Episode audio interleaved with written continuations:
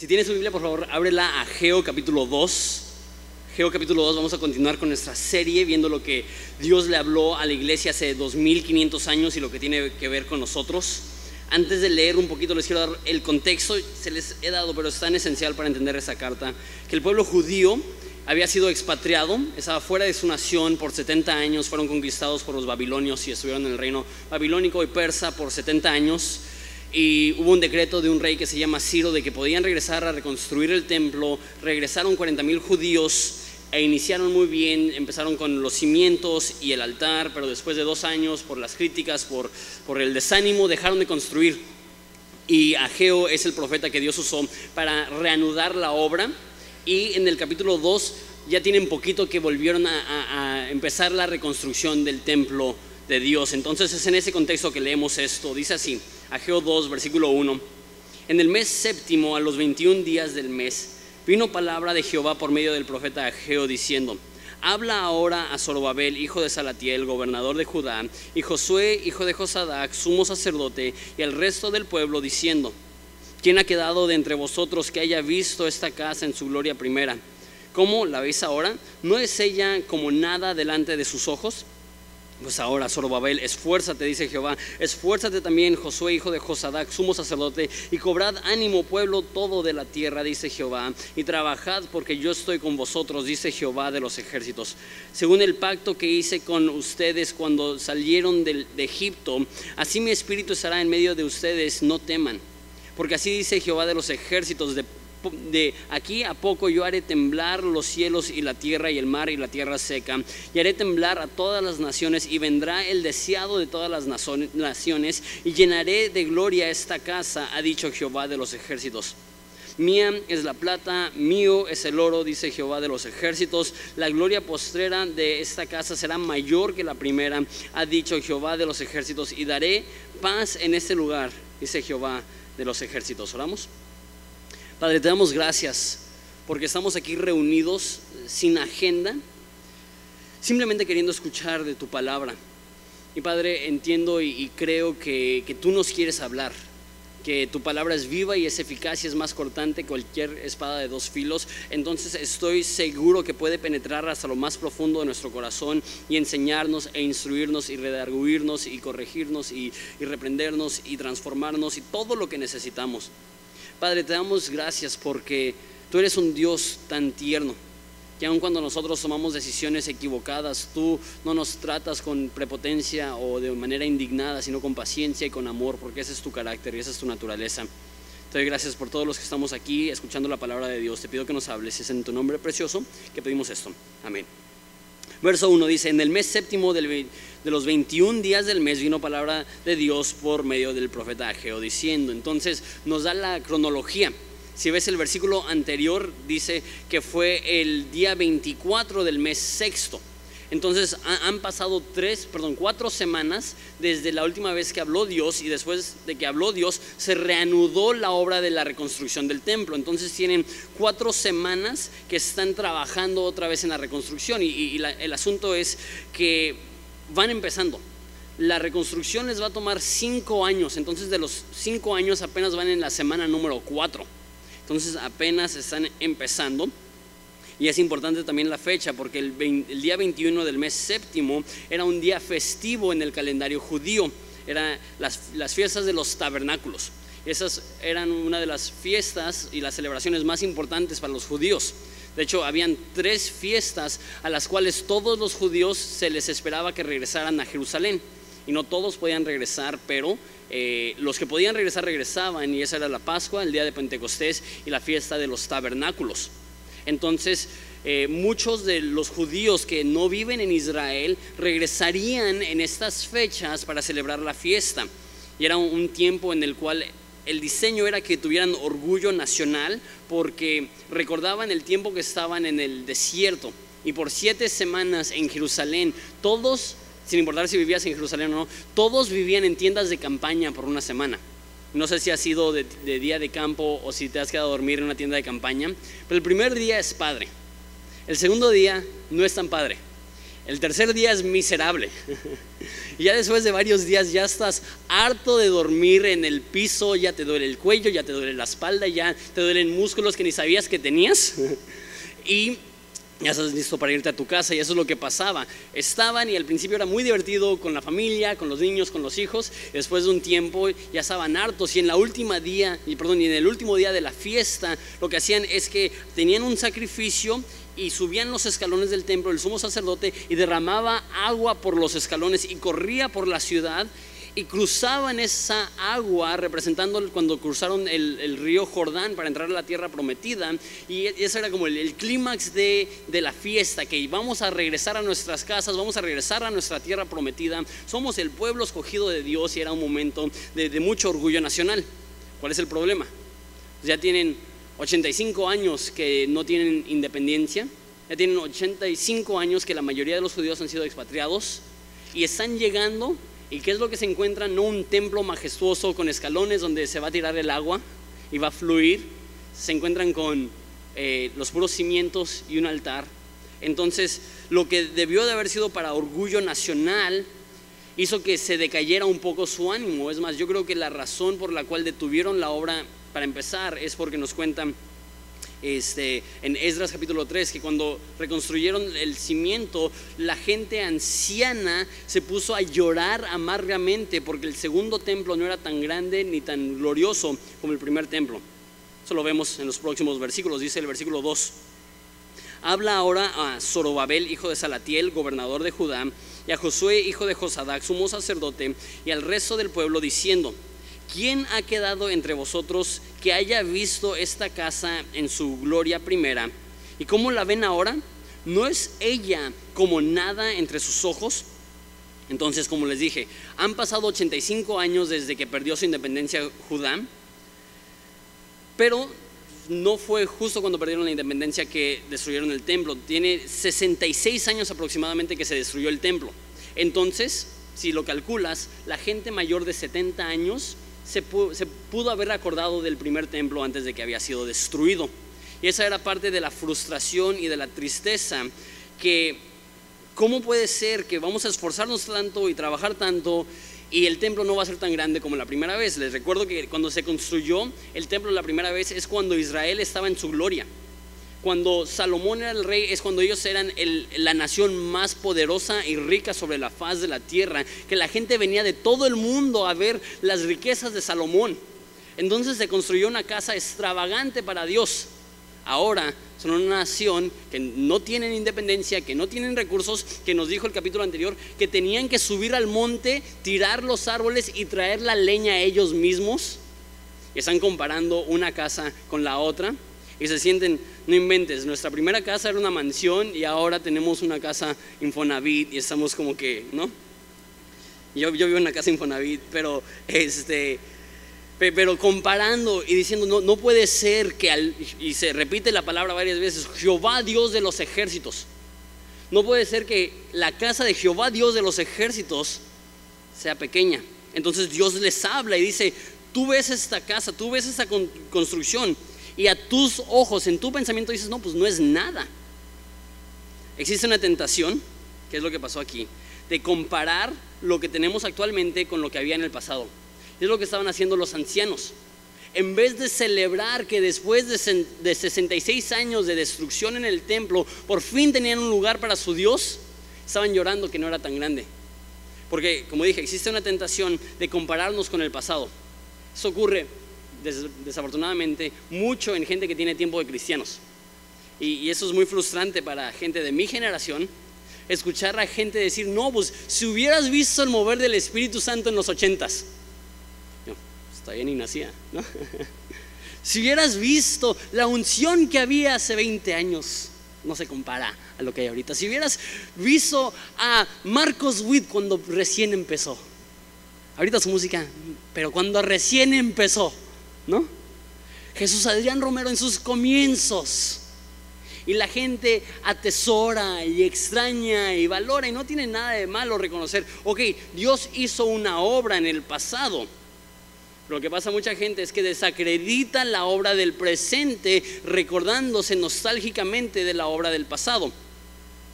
Y eso sucede no solamente en el ámbito cristiano, pero lo que sucede es que idealizamos el pasado como si no hubieran habido problemas.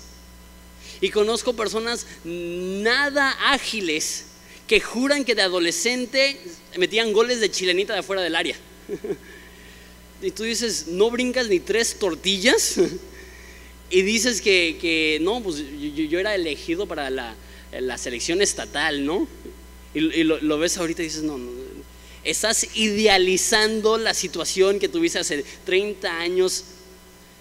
Y sucede en el cristianismo y pensamos que la iglesia viejita y los coritos y, todo esto, si solamente pudiéramos regresar a como era la iglesia hace 20 años, se nos olvida todos los problemas que también habían en ese entonces. Existe una tentación de compararte con el pasado, existe una tentación de compararte con los demás. Eso definitivamente no solamente está diciendo aquí que la gloria del templo no tiene nada que ver con el templo anterior, pero también Israel estaba rodeado de naciones que tenían templos extravagantes. Los babilonios, los persas, los egipcios, los asirios, todos tenían lugares majestuosos de adoración para su deidad. Y llegas a Israel y el creador del cielo y la tierra tiene una casita, ¿no? Tiene, eh, en vez de lo, mejor material y la mejor construcción, tienes gente inexperta intentando hacer lo mejor que puede con sus recursos. Y lo mismo sucede en iglesias. A lo mejor no nos estamos comparando a nuestro pasado, pero nos estamos comparando a veces a otras iglesias. Y decimos, no, pues si, tuviéramos los recursos que tiene esa iglesia, si tuviéramos el tamaño que tiene esa, iglesia, si tuviéramos el pastor que tiene esa iglesia, si tuviéramos el programa que tiene esa iglesia, ¿qué es lo que empezamos a hacer? Empezamos a comparar y menospreciamos lo, que hay aquí. Y sabes, el, dicho americano es muy cierto, que el paso siempre está más verde del otro lado del cerco. Porque así como idealizamos nuestro pasado, también idealizamos otras iglesias. y, ha pasado aquí que que Horizonte tiene cierto alcance, tenemos el programa de televisión y hay mucha gente que cree, no, pues Horizonte, ¿te imaginas ir a Horizonte y de repente llegan y dicen, ay, pensé que iba a ser mucho más padre, ¿no? No me imaginé que iba a haber conflicto, no me imaginé que iba a haber ese tipo de cosas y, y, ha pasado que gente llega con una expectativa bien alta y de repente se da cuenta que somos una iglesia bastante ordinaria, con los problemas que tiene cualquier otra iglesia. Y eso no es saludable, compararte con los demás espiritualmente, compararte con otras iglesias jamás es saludable. Pero ¿qué tal esto? Existe la, tentación de compararte con tus expectativas. Que muchos de nosotros decimos, no, yo pensé que a estas alturas ya sería mejor. Yo pensaba que después de, de, llegar a los 30 años ya no batallaría con eso. Yo pensaba que después de 15 años de casado ya no batallaría con eso. Yo pensaba que después de 10 años en la iglesia ya hubiera llegado a cierta importancia o cierto liderazgo, cierta autoridad nos comparamos con nuestras expectativas y nos, eh, y, nos desanima. Y por eso Dios le está hablando a esta iglesia y más bien a este pueblo que está reconstruyendo, porque la tentación era desanimarse, porque no eran tan grandes como antes, no, eran, no son tan grandes como sus vecinos y no son tan grandes como quisieran ser. Pero Dios les da la alternativa, la solución, cómo desatorarnos de esta mentalidad de que no es suficiente, no es lo suficientemente grande, no es lo suficientemente glorioso, no es lo suficientemente bueno. Versículo 4 dice, pues ahora Zorobabel, esfuérzate, dice Jehová, esfuérzate también Josué, hijo de Josadac, sumo sacerdote, y cobrad ánimo, pueblo todo de la tierra, dice Jehová, y trabajad porque yo soy con vosotros, dice Jehová de los ejércitos. Entonces dice dos veces, esfuérzate Zorobabel, y dos, esfuérzate Josué. Entonces, lo que les está diciendo es, no les está reclamando el tamaño del templo. Lo que les está diciendo es, no depende de ti el tamaño de lo que haces, depende de ti el esfuerzo con el cual lo haces. A nosotros no nos corresponde el éxito, nos corresponde la fidelidad. Tú y yo no podemos elegir las circunstancias que se nos presentan, pero sí podemos escoger la fidelidad en medio de las circunstancias. Es como dice la iglesia de Filadelfia en Apocalipsis, que no has negado mi nombre y me has sido fiel, aunque tienes poca fuerza. No nos corresponde el tamaño, nos corresponde la fidelidad. Entonces le dice a Zorobabel, esfuérzate, o más bien le dice, eh, Sí, esfuérzate Zorobabel, esfuérzate Josué y después dice, cobrad ánimo. Entonces, no solamente les habla acerca de su fidelidad, sino que eh, está hablando acerca de su actitud. Que igual no podemos controlar el tamaño de lo que hacemos, pero sí podemos controlar la actitud que tenemos en medio de nuestras eh, circunstancias. No podemos escoger qué nos pasa, pero sí podemos escoger cómo respondemos a lo que nos pasa. Y es bien interesante en la Biblia porque hay tantas cosas que indican que Dios es el que está haciendo la obra en nosotros. Que tú tranquilo, tú confía, tú ten fe, que Dios es el que pone en nosotros tanto el querer como el hacer por su buena voluntad. Tú tranquilo, tú ama, tú sirve y Dios es el que está produciendo en ti madurez. Pero de repente veo en la Biblia que esa no es la actitud que toma en cuanto a nuestra actitud. Esa no es la, eh, el tema cuando habla de nuestro gozo. Jesús dice, no se turbe vuestro corazón. Lo que le está diciendo a los discípulos es, tú puedes controlar tu actitud. Pablo dice, regocijaos en el Señor siempre. Otra vez te digo, regocíjate. Tú puedes controlar cómo respondes a lo que pasa a tu vida. Y eso no es popular y eso no es común. Porque todos nos queremos sentir como víctimas. Y claro que estoy enojado. Y claro que no estoy feliz. Y claro que estoy frustrado. Mira lo que me está pasando. ¿no? ¿Cuántas veces hemos respondido de esa forma? Pero lo que yo veo es este mandato. Cobra ánimo. Yo creo que para el cristiano el simple hecho de tener una relación con Jesús es suficiente para tener una actitud positiva sin importar qué tan negativa sea el resto de las circunstancias. Como dice David, eh, que eh, aunque pase por el valle de sombra de muerte, tú estás conmigo. Entendemos que sin importar la dificultad de la circunstancia, podemos cobrar ánimo sabiendo que Dios está con nosotros. Entonces dice, esfuérzate, trabaja. Dice, yo, perdón, eh, esfuérzate, cobra ánimo y después trabaja. Entonces no podemos controlar el tamaño de lo que hacemos, pero sí el esfuerzo. No podemos controlar eh, nuestras circunstancias, pero sí cómo respondemos, nuestra actitud. Y no podemos controlar eh, nuestros recursos, pero podemos controlar lo diligentes que somos. Les dice, trabajen, sin importar la escasez de los recursos, sin importar la dificultad de la obra, Dios dice, trabaja. Y no es que Dios nada más le va a decir, ah, pues tú trabaja por tu cuenta. Estamos a punto de ver que mío es el oro y mía es la plata y Dios va a proveer sus necesidades pero Dios les está encargando diligencia con lo que tienes. No, no depende de ti cuánto tienes, pero sí depende de ti cómo administras lo que tienes. No depende de ti los recursos, ya sean económicos o, demás que tienes, sí depende tu manejo de ellos de ti. Y, termina diciendo, todo eso lo debemos hacer, eh, esforzarnos, cobrar ánimo, trabajar. ¿Por qué?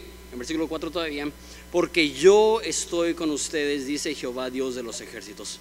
La razón que nos esforzamos es porque entendemos que Dios está con nosotros. Y eso, eso va totalmente en contra de lo que dice la religión. La religión dice, para ser amado necesitas hacer. El Evangelio dice, hacemos porque somos amados.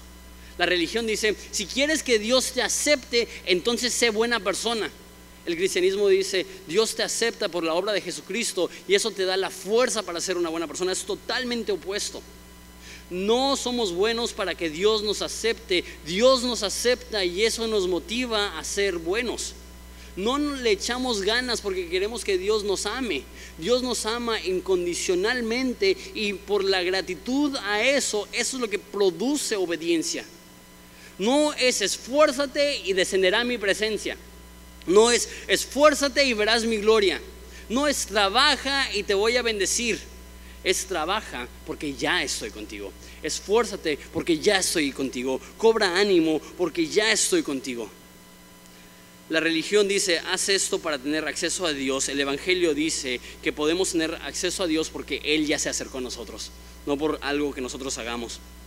Pero bueno, les recuerdo, es que padre que Dios esté con ellos, pero no cambia el hecho que es una chambota.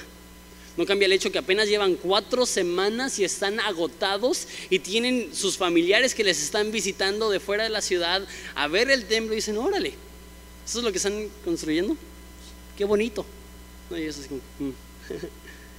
no teniendo la gloria que una vez tuvo. Y, y sí, pues qué bueno que Dios esté con ellos, pero eso no cambia el hecho que están agotados. Pero mira lo que dice Dios, versículo 5. Según el pacto que hice con ustedes cuando salieron de Egipto, así mi espíritu estará en medio de ustedes, no teman. Me encanta. Y antes de hablar de este pacto que está mencionando, y antes de hablar del hecho que el espíritu estará con ellos, que no teman, simplemente leer esto me consuela. Y cuando yo veo todas las actividades que tengo que hacer, y yo veo todos los compromisos que tenemos que sacar, y yo todos los problemas que pueden haber, es fácil tener la misma actitud que los de Judá y decir, ¿cómo? Y escuchar, yo estoy contigo. Escuchar, mi espíritu sigue contigo. Escuchar, no temas. Me consuela demasiado. Y me encanta este pasaje y es interesante. Porque ¿Cuántos aquí, y sean brutalmente honestos, para eso venimos a la iglesia, ¿no? ¿Cuántos de aquí jamás habían considerado el libro de Ageo, más allá de solamente leerlo, pero realmente tomar tiempo para considerarlo? ¿Cuántos de ustedes realmente nunca habían estudiado el libro de Ageo? Levanten la mano. Casi todos. Y yo me incluiría en eso. No, no crean que por ser pastor, no, yo, yo sé todos los libros de la Biblia, ¿no? No, yo me incluyo en eso, que, que al momento de elegir el, libro de Ageo, sí sabía que era padre, pero el momento de profundizar y estudiar dije, no inventes, esas son gemas, esas son joyas, esfuérzate porque estoy contigo, no temas, mi espíritu permanece con ustedes, está en medio de ustedes. Es más interesante y eso es un poco punto y aparte que los que critican el modo de enseñanza verso a verso dicen, eh, no, debes de enseñar verso a verso porque ¿cómo, ¿cómo le vas a hacer para llegar a las partes buenas? si estás enseñando un libro profético del Antiguo Testamento. Yo digo, si no enseñas verso a verso, te brincas muchas cosas buenas. Porque nosotros asumimos que los versículos famosos son los más bonitos, pero aquí hay un versículo totalmente desconocido que cómo nos trae consuelo. Él está contigo, no temas, su espíritu permanece contigo, no temas. según el pacto que hizo con ellos cuando salieron de Egipto. En eh, Éxodo 34, 10, si se puede poner en pantallas, es la primera mención de un pacto que hace Dios con su pueblo, Éxodo 34, 10. Y, y dice eso. Y él contestó, he aquí yo hago pacto delante de todo el pueblo, haré maravillas que no han sido hechas en toda la tierra ni en, ni en nación alguna, y verá todo el pueblo en el cual, perdón, en medio del cual estás la obra de Jehová, porque será cosa tremenda la que yo haré contigo. Entonces la promesa es de las maravillas que se iban a hacer, que no iban a ser vistas anteriormente en toda la tierra, cosas extraordinarias, que iban a afectar todo el mundo, todo el pueblo, que ellos iban a poder tener un impacto nacional. Y una vez más, en este momento no parece ser así. No parece que tienen mucho impacto, no parece que están haciendo algo muy grande. Y Dios les recuerda, no he olvidado la promesa yo voy a hacer algo grande en medio de ustedes. ¿Por qué? Porque mi espíritu estará en medio de ustedes. No teman. Ahora, explico también esto. Es más interesante el mandamiento a no temer. Porque en este momento están con el respaldo del rey de Persia. Entonces no están en peligro. No es que les va a atacar una nación vecina. No es que, van, a, van a recibir alguna reprensión del reino persa por reconstruir el templo, no hay peligro, entonces ¿qué temer? Yo creo que esa es la razón, como dije, que terminaron, que no terminaron la reconstrucción del templo.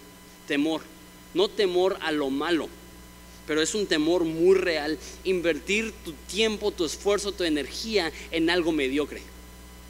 Que te esfuerces toda tu vida y que al final de tu vida te acuestes en tu lecho de muerte que pienses, ¿realmente valió la pena?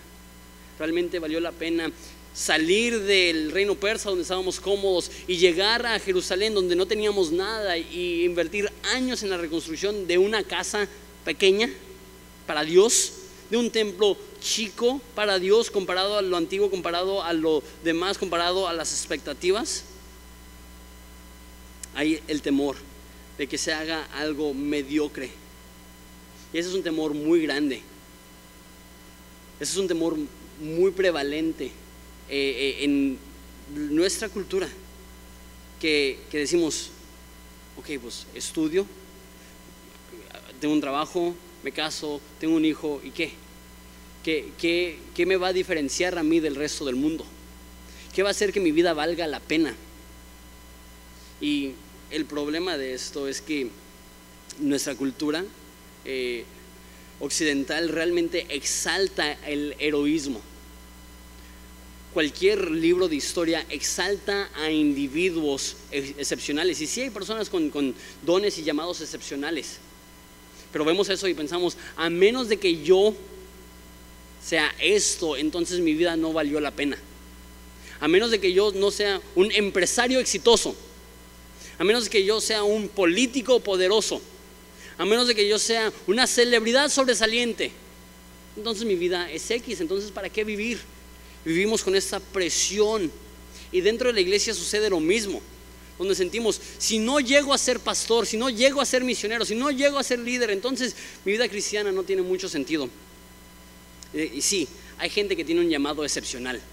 Billy Graham, Chuck Smith, piensas en, los pastores de la antigüedad o, anteriores, piensas en un Carlos Spurgeon, que es, que es uno de, de, las personas que yo admiro, pero ¿sabes qué? O inclusive podemos hablar de gente hoy en día, podemos ver a alguien como Fermín Cuarto, alguien como Juan Domingo, alguien como esas personas que Dios usa demasiado Decimos, a menos de que llegue a ser como ellos, entonces tengo una vida mediocre. Pero ¿sabes qué? Todas estas personas llegan a tener ministerios de influencia porque tienen cientos de personas a su alrededor que están siendo fieles al llamado que ellos tienen. Esas personas no son grandes porque ellos son excepcionales, son grandes porque Dios les ha bendecido con muchas personas que les están apoyando. Y pienso mucho en Spurgeon. Spurgeon vivió hace 150 años. E imagínate el impacto que él tenía, que se transcribían sus predicaciones y se publicaban y a la semana un millón de personas leían sus predicaciones. Le estoy hablando de hace 150 años. Aún con el Internet no conozco a alguien que tenga esa influencia hoy en día. Imagínate, si una persona vende un millón de copias de un libro en un año, ya es súper conocido. Ya es, y ahora imagínate un millón de lectores semanales a los sermones que él predicaba. Pero ¿sabes cómo lo hacía? Tenía a cuatro personas en el auditorio que estaban escribiendo todo, todo, todo. Y después de la predicación se juntaban y juntaban las transcripciones y sacaban una transcripción el domingo a la tarde para que el lunes un millón de personas pudieran leer la predicación de Carlos Spurgeon. ¿Sabes cómo se llaman ellos? ¿Quién sabe? ¿Sabes quiénes son ellos? ¿Quién sabe? Y todos saben el éxito de estos pastores. Pero el mundo no es cambiado a través de una o dos personas excepcionales. El mundo es cambiado a través de miles y miles de personas que están dispuestos a ser fieles a su llamado. No de unas cuantas personas que tienen un llamado grande, sino de muchas personas que son fieles al llamado, aunque ellos lo consideren pequeño. Eh, y, y por eso usa la Biblia el ejemplo de ustedes son la sal de la tierra. ¿Qué tan bueno o cuánto beneficio tendría si tienes una piedra de sal de este vuelo? No tiene propósito, no tiene sentido. Por eso necesitamos granitos chiquitos esparcidos por un área que impregnen toda la comida y así son útiles. También el cristianismo no fue diseñado para que unas cuantas superestrellas cambien la cultura de un país. El cristianismo fue diseñado que a través de millones de personas siendo fiel a su Dios hagan el cambio de abajo para arriba, no de arriba para abajo. Por eso creo yo que hay un problema en ese concepto que Dios quiere que seas grande. Dios quiere que seas fiel. Y Jesús dijo, el que de ustedes quiere ser grande, que se haga siervo de todos, que se haga el más pequeño el modo que cambiamos no es a través de la gloria personal, es a través de la fidelidad a lo que Dios nos está pidiendo que hagamos y es solamente así que se puede cambiar la cultura. Este, entonces, e-, eso es a lo que Dios nos está llamando. Versículo 6. Porque así dice Jehová de los ejércitos. Y nota, y voy a mencionar eso un poco más al final, sigue repitiendo esa frase, Jehová Dios de los ejércitos, Jehová Dios de los ejércitos. De aquí un poco haré temblar los cielos y la tierra, el mar y la tierra seca, y haré temblar a, las, a todas las naciones. Y vendrá el deseado de todas las naciones. y llenaré de gloria esta casa, ha dicho Jehová de los ejércitos. Entonces, eh, está ahora profetizando qué es lo que va a pasar en un futuro. Y dice que llegará el momento donde hará temblar el mar y la tierra seca. Acabamos de estudiar Apocalipsis y vemos que justo antes de la segunda venida de Jesús va a haber un terremoto mundial. Y es en ese contexto que vendrá. Y, dice, y vendrá el deseado, este es Jesús, ahorita hablamos más de esto, y llenaré la casa de gloria. O sea, Él no está dándoles esperanza, su casa será grande, está dando la esperanza, yo vendré y la habitaré. Porque lo que nos motiva a que trabajemos no es cuánto podemos hacer nosotros, más bien es a quién estamos sirviendo. Lo que hace que nuestro trabajo valga la pena no es la magnitud de nuestra obra, sino la magnitud de nuestro Dios. Servimos a Dios con amor. No, no porque queremos ser grandes, pero porque reconocemos que Dios es grande y eso nos permite hacer todo lo que hagamos para Él con amor, con pasión. Como la viuda que da sus dos monedas. ¿Se acuerdan de la historia?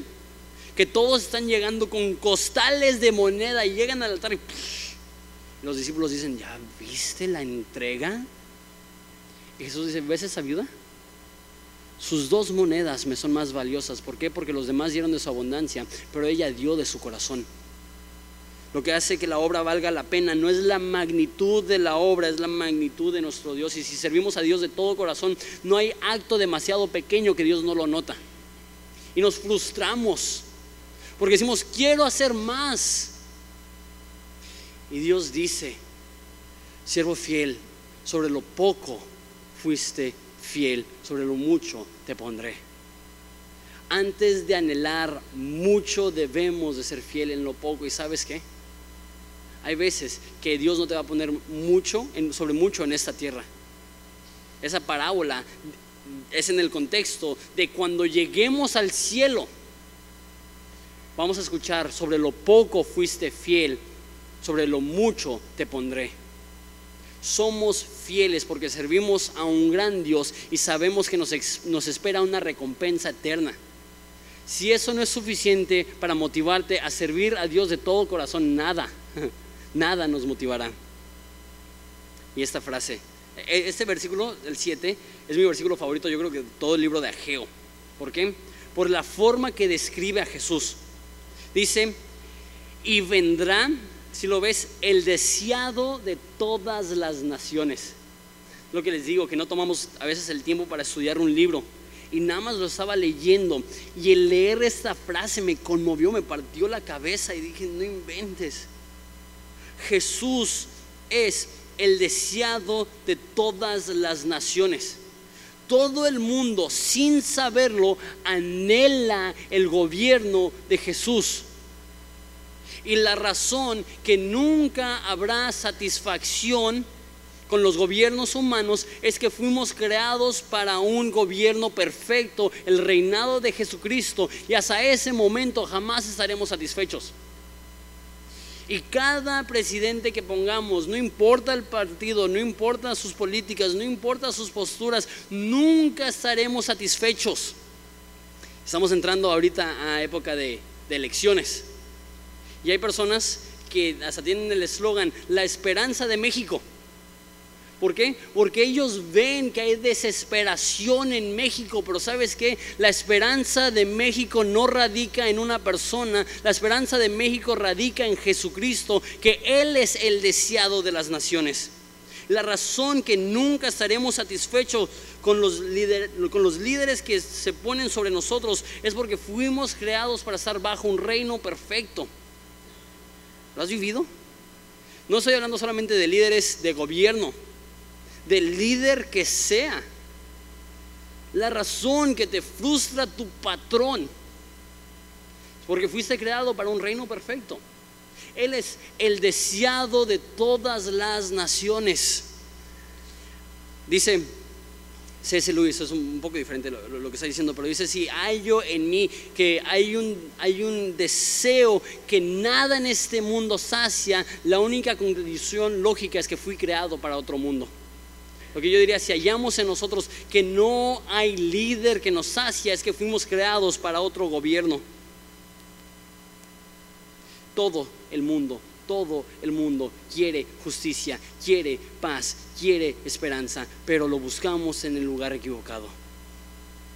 Y me da tristeza ver que cristianos confían en el hombre que ponemos en los pinos o el hombre que ponemos en el gobierno o el hombre que ponemos. Sí debemos de votar, sí debemos de orar por nuestros presidentes, sí debemos de orar por nuestros gobernadores, pero no poner nuestra esperanza en ellos porque no podemos creer que ellos traerán el reino, el gobierno que nosotros esperamos. Eso solamente lo puede traer Jesús. Nos servimos a ese mundo, no somos de ese mundo. La razón que hay tanta inconformidad porque siempre lo habrá. Siempre, siempre lo habrá. Pero está bien, porque vendrá el momento donde llegará el deseado de las naciones. ¿No te encanta e-, ese término? ¿No te encanta ese título? ¿Quién es Jesús? Hay un sinfín de títulos. Jesús, esa es, es la persona, es el Dios que todo el mundo anhela y ni se da cuenta que todo el mundo desea y ni lo sabe, que todo el mundo espera y ni se da cuenta. Jesús es el deseado de todas las naciones. Él es la esperanza de México. No tú, no yo, no un político, no una reforma, no una nueva ley. La esperanza de México es que Jesucristo sea exaltado en alto y que Jesucristo va a regresar un día a restaurar un reino perfecto a todo el mundo. Pero igual, eso es esperanza futura. No se preocupen si sienten que su obra es pequeña. Yo regresaré un día y haré temblar a las naciones. Voy a cumplir el pacto que hice con sus padres cuando salieron de Egipto. Entonces dicen, no te preocupes que sea difícil, no te preocupes que sea pequeña. Dios está haciendo la obra. Confía no en lo que ves, confía en lo que Dios dice. Pero, reitero, insisto, pues qué padre que Dios vaya a regresar, pero todavía no regresa. Y qué padre que Dios vaya a cumplir sus promesas, pero eso es en un futuro. Y qué padre que me esfuerce porque Dios está con nosotros. Pero qué de lo práctico.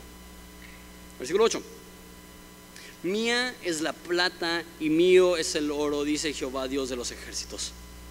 Ellos estaban preocupados que los recursos no serían suficientes y Dios les recuerda que no depende de sus recursos. Y esto pues, estaba hablando para la reconstrucción del templo, pero yo creo que aplica también a la iglesia. Que esta iglesia no se sostiene por nuestras ofrendas. Esta iglesia se sostiene por la mano de Dios.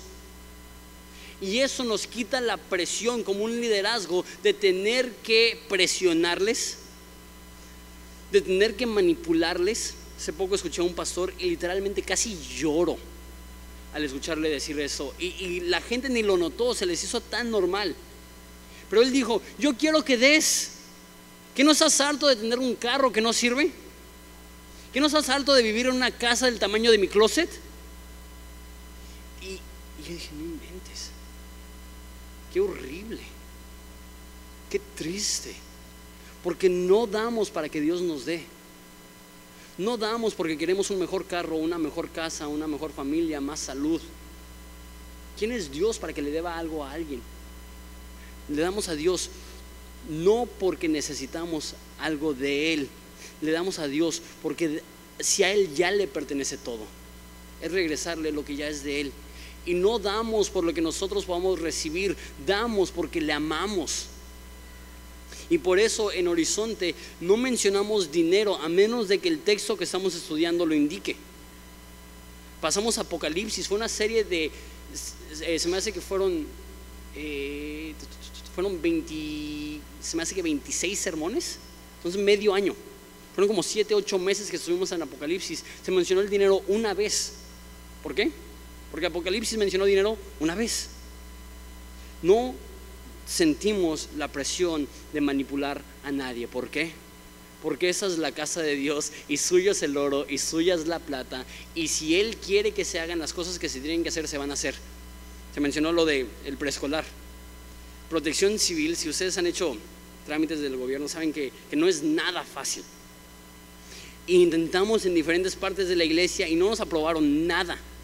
Y por fin dijeron, la única forma que les podemos aprobar la iglesia para un preescolar es que cambien el techo de la casa. Es una obra de, nos va a costar mínimo 120 mil pesos. Y tenemos que comprometernos, bueno, ya nos comprometimos. Y, y mi equipo así como que, Jonathan, ¿estás seguro? Porque es dinero que no tenemos. Y hablé con mi papá. ¿Y sabes lo que creo? Que suyo es el oro y suya es la plata. Y si, si es su voluntad y si es su deseo, ¿por qué preocuparnos por el dinero? Y si Él quiere que haya un preescolar aquí donde los niños pueden aprender a amar a Jesús desde que tienen 3, 4, 5 años, súper. Y si no provee el dinero, pues donde Dios guía, Dios provee. Y si no provee, Dios no está guiando. Así de sencillo. Nos quita la presión. Queremos hacer un evento. ¿Se puede? No. Entonces Dios no, no provió. Tomamos un paso de fe, provee Dios, súper. Pero no tenemos que forzar a nadie. Pacta con Dios. Haz un compromiso con Dios. Siembra una semilla. Todo lo que está diciendo es, quiero tu dinero. ¿Cómo te puedo manipular? Dios es dueño de todo. Y por eso dice tanto esa frase. Él es Jehová, Dios de los ejércitos. Jehová, Dios de los ejércitos, no necesita nuestras cosas. No le damos porque Él necesita, damos porque nosotros queremos adorarle, damos porque nosotros queremos serle fiel. Eh, terminamos con este versículo 9. La gloria postrera de esta casa será mayor que la primera, ha dicho Jehová Dios de los ejércitos, y daré paz en este lugar, dice Jehová Dios de los ejércitos. Una vez más, la casa, la gloria de esa casa será mayor. Y tú dices, ¿cómo? ¿Cómo puede una casa más pequeña ser más gloriosa? Te recuerdo que Jesús caminó en carne y visitó este templo. Y sí, la presencia de Dios estuvo en el templo de Salomón como una nube, pero Dios hecho carne entró a ese templo. Los papás de Jesús fueron a ese templo a presentar sacrificios. Y la gloria postrera fue más grande que la primera porque Jesús mismo fue a esa, a esa casa, a ese templo. Y fue ese templo donde el velo se rasgó y de una vez para todas hay acceso al Padre. Y dice, Él dará paz. Esa palabra paz significa shalom, o más bien es shalom que significa no solamente la ausencia de conflicto, sino que significa justicia, rectitud. Y eso es lo que estamos esperando. Justicia, rectitud, equidad, igualdad, amor prosperidad, paz. Esto solamente se halla en el reinado perfecto de Jesús. Por eso dice Jehová Dios de los ejércitos. Y lo dice, se me hace que en esos nueve versículos lo dice como seis veces, reiterando, enfatizando, yo soy Jehová Dios de los ejércitos. Termino con esto. Se me hace extraordinario el modo de operación de Dios. Que Dios no tiene que usar a estas personas. Dios con una sola palabra podría tener el mejor templo jamás construido. El templo más majestuoso en la historia de la humanidad sin ni siquiera usar a una persona. Entonces, ¿por qué delegarle la obra de la reconstrucción del templo a gente con escasos recursos, a gente con poca fuerza, a gente con muchos problemas internos? Porque Dios no está tan interesado en lo que haces tú por Él, sino lo que Él hace en ti. No se trata tanto de la obra del ministerio, sino se, trata de la obra que Dios está haciendo en el ministro. O en, el caso de la mayoría de nosotros, no se trata de lo que Dios hace a través de nosotros, tanto como se trata de lo que Dios está haciendo en nosotros. Y he usado este ejemplo muchas veces porque me ayuda mucho. Por ejemplo, nosotros somos los hijos de Dios. Y Juanito eh, ya está ahorita la edad, está por cumplir tres años, donde ya se siente que puede aportar algo. La otra vez tiró su leche y sin que le dijera nada, fue corriendo, agarró el trapeador y se puso a limpiar. Ahora mi pregunta es, ¿qué tan buen trabajo hizo para trapear su leche? Nada. Sí, ahora en vez de tener leche en un espacio así, ya tenía leche hasta en la sala, la cocina, el comedor, en todas partes, ¿no? y agarra el, trapeador y le está haciendo así y todo. No, Juanito, deja eso. Yo, creo que un ejemplo más, más acertado es eh, hace poco, y eso lo compartí en movimiento, hace poco Evelyn se puso a lavarle el carro con Juanito. Mi pregunta es, ¿cuánto puede aportar Juanito a lavarle el carro? Nada. Al contrario, tira la cubeta, agarra la manguera, está mojando a los vecinos. Entonces, ¿por qué involucrarlo en tu obra? Porque no estamos interesados en lo que Él pueda aportar, estamos interesados en estar con Él. ¿Por qué involucra a Dios, a su pueblo, en la reconstrucción del templo? No porque está pensando, wow, qué buen trabajo van a poder hacer. Está pensando, mi espíritu está con ustedes. No teman porque mi espíritu está con ustedes. Trabajen, ¿por qué? Porque yo estoy con ustedes. La obra del ministerio no se trata de lo que podemos hacer para Dios, se trata que es en ese momento que podemos estar con Dios.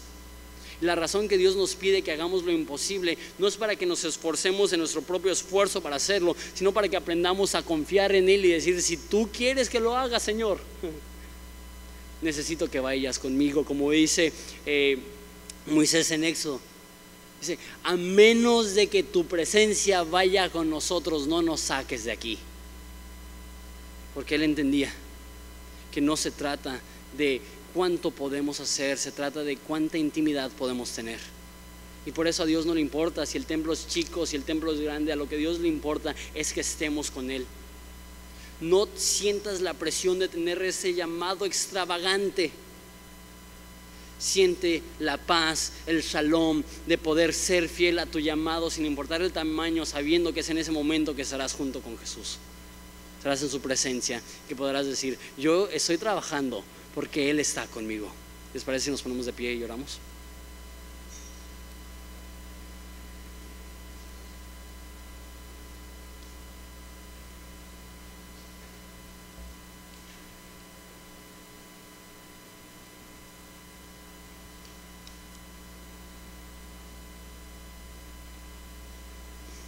Padre, qué consuelo tan grande. Que tú estás con nosotros. No estarás cuando nosotros, cuando nos pongamos las pilas, sino que podemos esforzarnos, cobrar ánimo y trabajar porque tú estás con nosotros. Y aunque la obra aparente ser chica, tú llenarás esta casa de tu gloria. Y aunque el resultado parece ser lento, no nos cansemos de hacer el bien porque en su tiempo llevará frutos si no desmayamos. Y Jesús, te pido por cada uno de los que estamos aquí, te pido que sepamos que el ser parte de tu reino no significa que todos haremos cosas grandes, pero también significa que no hay cosas pequeñas porque todas las hacemos para ti y que no tenemos que sobresalir, ni ser héroes, ni ser protagonistas, ni ser conocidos, sino que podemos descansar en la dulce confianza que tú estás con nosotros. Tú no eres como nosotros que buscamos a los más perrones para juntarnos con ellos, para sentirnos como si fuéramos alguien. Tú vas al pobre, tú vas a la viuda, tú vas al abandonado, tú vas al menospreciado con el quebrantado de espíritu estás.